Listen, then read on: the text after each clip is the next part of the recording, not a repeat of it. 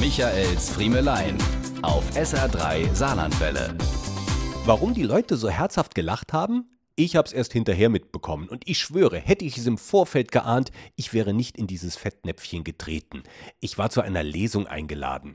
Als ich reinkam, wie immer in meinem Leben auf den letzten Drücker, haben schon alle gesessen und die Stimmung war von Anfang an gut. Ich komme also auf die Bühne und beginne die Lesung, wie so viele andere auch, mit der Ausführung, dass ich auf das Mikrofon verzichten werde, weil ich das intimer finde. Ja, dass ich in solchen Sälen lieber etwas lauter rede, als durch den Verstärker zu dröhnen. Und da war es. Ein für mich unerklärliches Aufbranden von Johlen und Gelächter. Die Erklärung dafür bekam ich erst im Anschluss an die Lesung von meinem Freund Achim, der an diesem Abend im Publikum saß und die Vorgeschichte vor meinem Eintreffen mitbekommen hatte. Es war nämlich so, dass die Mikrofonanlage kaputt war.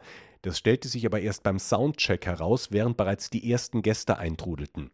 Hektisch wurde probiert und verzweifelt überlegt, wie man denn dieses Problem nun lösen könne. Der Friemel wäre bestimmt knatschig, wenn er kommt und die Anlage funktioniert nicht. Dann die rettende Idee.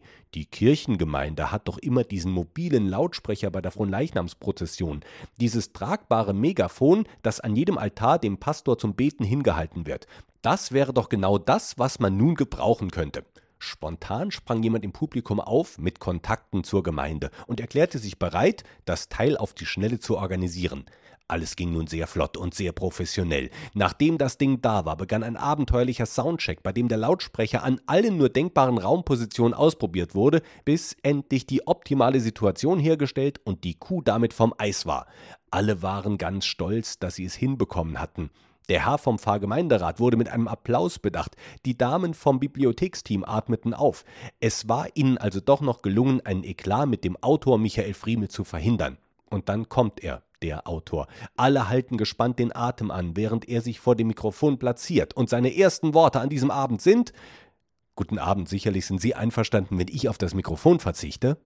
Michaels Friemelein. Jede Woche neu auf SR3 Saarlandwelle.